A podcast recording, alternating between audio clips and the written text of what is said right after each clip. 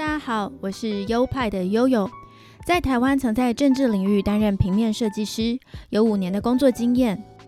这个节目是我离开台湾的工作后，到加拿大温哥华生活跟继续学习平面设计的经验分享，欢迎收听。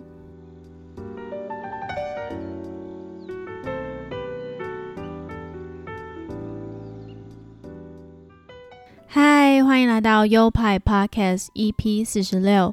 我现在呢在小房间录音，那我把房间的灯全部关掉，然后点了一个香氛蜡烛，我觉得整个很有仪式感。呃，我前几天到上一次介绍的 Granville Island 一些手做的小店去买他们手工的蜡烛。那我觉得蜡烛真的是帮助生活建立仪式感的一个非常好的物件，所以我现在工作的环境呢就变得非常的浪漫。我觉得也很推荐大家尝试一下，就是点起这种香氛蜡烛，选择你喜欢的味道，把你的房间变成你喜欢的气味。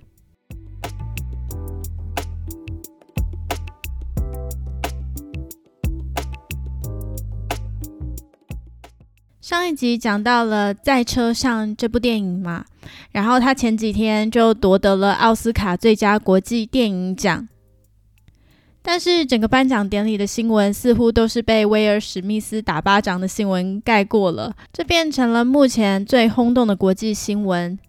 跟还不知道发生什么事的听众朋友稍微简单的解释一下，这件事情是这样的。当天的颁奖人 Chris Rock 拿威尔史密斯太太捷达平基的光头开玩笑。根据报道，捷达平基呢，因为这几年深受落发症的困扰，才会没有头发。而颁奖人他是一个喜剧演员，所以在颁奖典礼的时候，就自以为幽默的调侃捷达平基可以去演《魔鬼女大兵》的续集，就是指他的光头很适合那样的造型。那笑话一说完，并没有得到太大的回响。捷达平基整个人也是翻了白眼。威尔史密斯一开始还是笑笑的，后来他就这样直接走上台，敲了那个颁奖人一拳。下台后还对台上叫嚣说：“不要再用你的臭嘴提我太太的名字。”搞得整个场面非常的尴尬。事后，威尔史密斯呢有进行道歉，但是整个新闻版面都已经被这个插曲所占据了。不知道大家怎么看待这件事情呢？台湾的喜剧圈似乎又掀起了什么玩笑能开、什么玩笑不能开的论战。那我自己是觉得，虽然打人不好，但老实讲，威尔史密斯这样做好像能获得最棒的名声吧？不然眼睁睁看着自己的妻子被羞辱而不作为，真的也是很奇怪。如果是我的话，嗯，我可能当场就傻眼吧，就是反应不过来。不过如果反应得过来的话，我可能也会进行反抗吧，也可能是对台上叫嚣表达抗议这样子。其实不得不佩服威尔史密斯的反应跟他的勇气耶。另外，他也是获得了这次奥斯卡的最佳影帝这个荣誉，还是很恭喜他。另外说回在车上这部电影，也要很恭喜他得奖了。希望借由获得这样的奖项，能让艺术电影获得更多的票房与支持。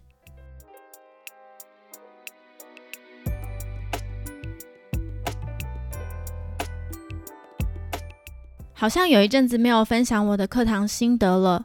我的第二学期在一个月就要结束了，也就是说，我的学程即将完成一半。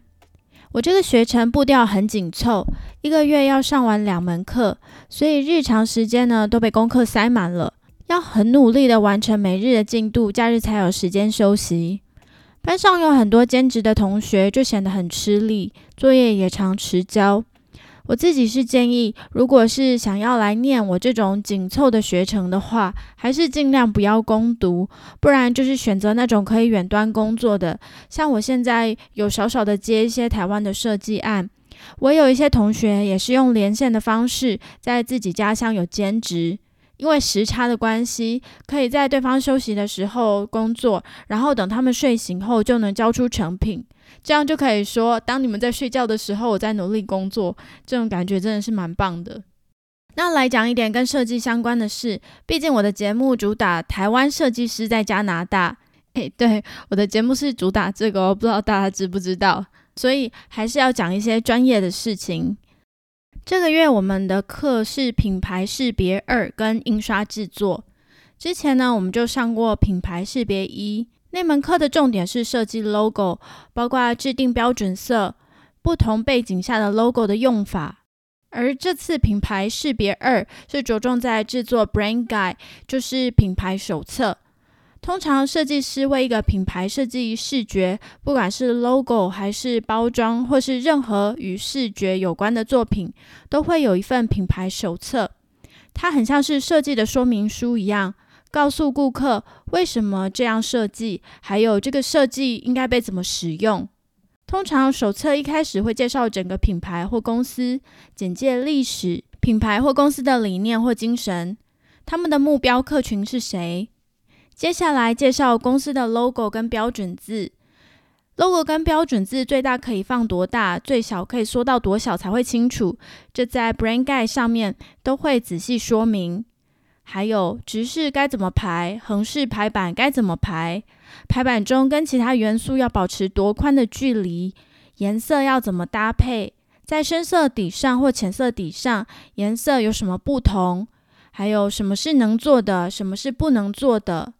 不能做的，像是不能随便帮 logo 描边，不要帮 logo 加阴影，不要改变 logo 的比例等等。而我们这次的作业呢，是要帮一个已经存在的啤酒品牌的夏日啤酒做瓶身包装设计。我们并不是受啤酒厂委托了，就只是一个想象中的练习。这个确实存在的啤酒厂，我在 EP 四十三中有提到，是 Granville Island 上的酿酒厂。为了这个作业，我还特地跑到那个小岛上去感受那个氛围。而那样的田野调查，其实对我的发想是很有帮助的，因为那可以让我跳脱刻板印象，去看到别人不会想到的面相。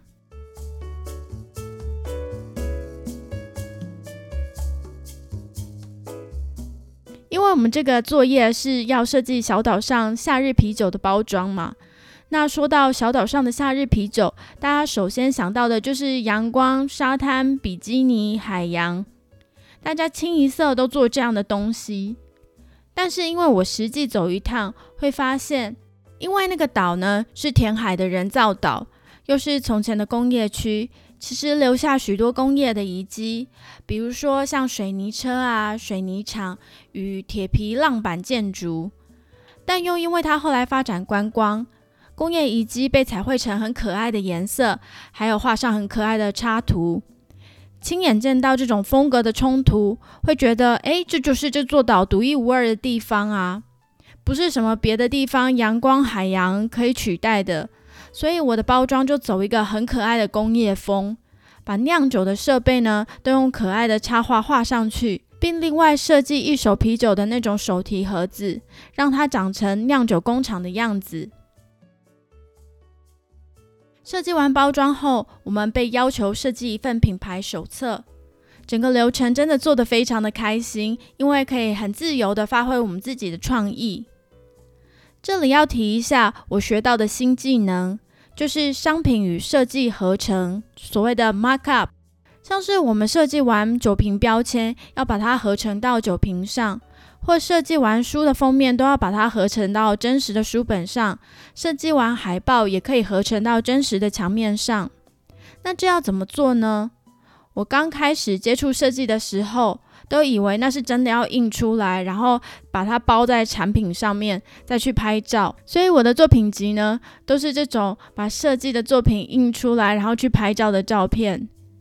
这样的做法并不是说它错误，只是要真的很会拍照，要会打光，是要有比较专业的摄影棚或者是拍照设备，效果才会好，不然都会变成悲剧。我后来知道人家的作品集里面的照片都是用 Photoshop 合成的，呃，才恍然大悟。之后在做作品集的时候，我就去下载很多空白书封的照片啊，或是下载墙面的照片自己合成。那因为我不会用嘛，很多都是土法炼钢，像是我会自己画物体的阴影啊，或者是自己修图片的角度之类的，效果看起来也是相当生硬，看起来是超不专业的。那来到这里上课后，老师告诉我们有那种专门提供合成档案的网站，就是下载他们的 PSD 档，也就是 Photoshop 在用的那种档。它会标示哪个图层应该放上你设计的图档。你只要在图层里放入你的档案，它就会自动帮你合成了。你不用管阴影或是照片的角度，只要几秒钟，看起来就会很自然。然后呢，你再进行微调，这样就很快、很专业的可以完成那个成品。这样的网站很多，有收费的，也有免费的。只要搜寻 Mark up Mockup，。或许再加一个空格 free 就可以找到免费的合成网站了。里面会有各种设计品的档案，也不太需要担心跟别人的样板重复，因为选择真的很多。以后做作品集就不用傻傻的自己合成了。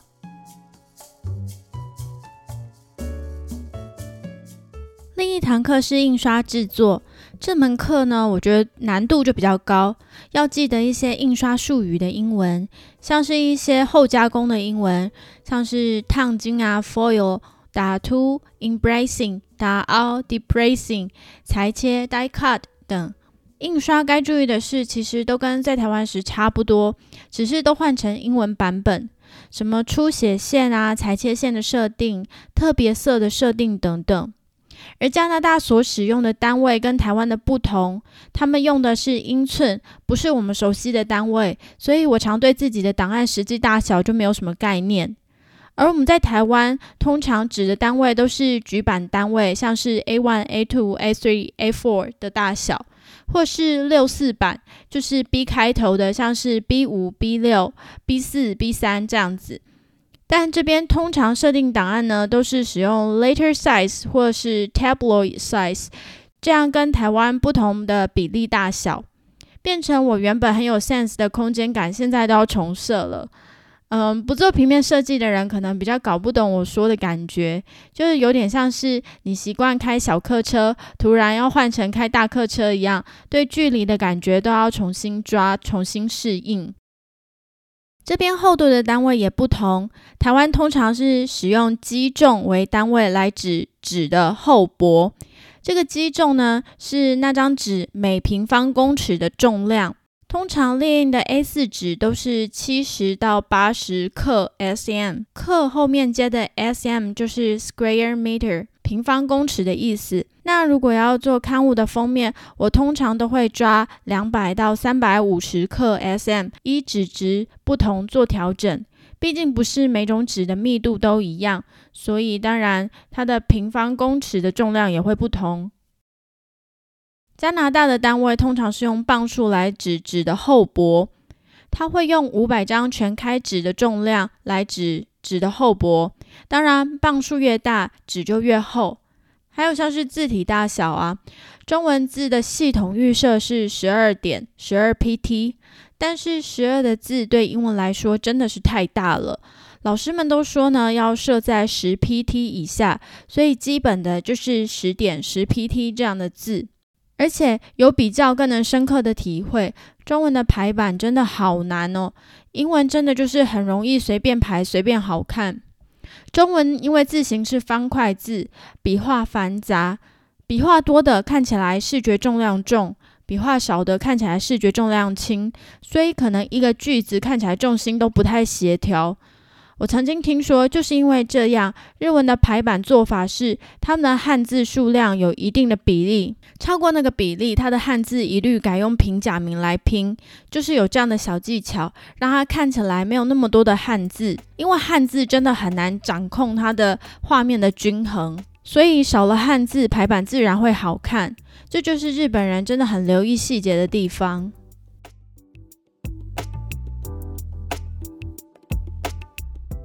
印刷制作这门课里有好多作业，其中一样是书籍封面的设计。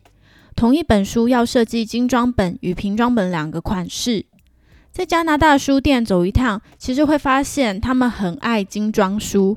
我真的不懂，台湾的书店其实没有那么多精装书。精装书很重，我不知道为什么加拿大人那么爱。我在想，可能是他们平装书的材质都很差。内页的纸摸起来都很粗，很像烧纸钱的那种明纸。书封也很薄，就是那种看几次它就会卷翘起来的那种纸。这跟台湾比较起来，完全显示出台湾的印刷业真的是很棒的。据说是比较便宜，而且质感也非常好。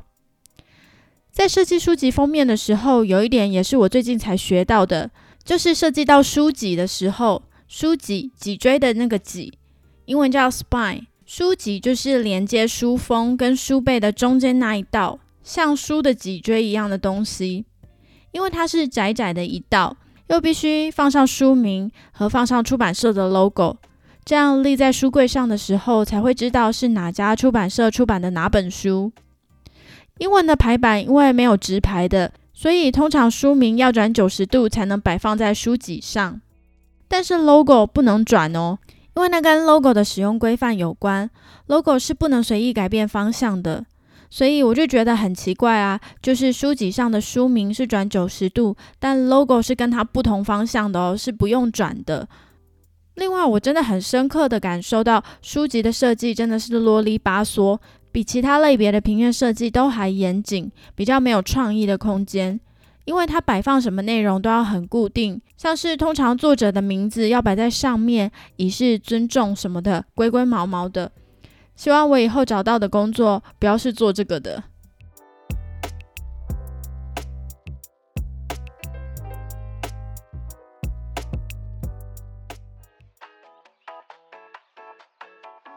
好的，这就是本集全部的内容啦。比较一下台湾跟加拿大在设计实作上的差异，只是目前我都还没有在加拿大实际送印的经验，未来一定会有啦。可能明年要印毕业作品的时候就会遇到了，真的是很期待。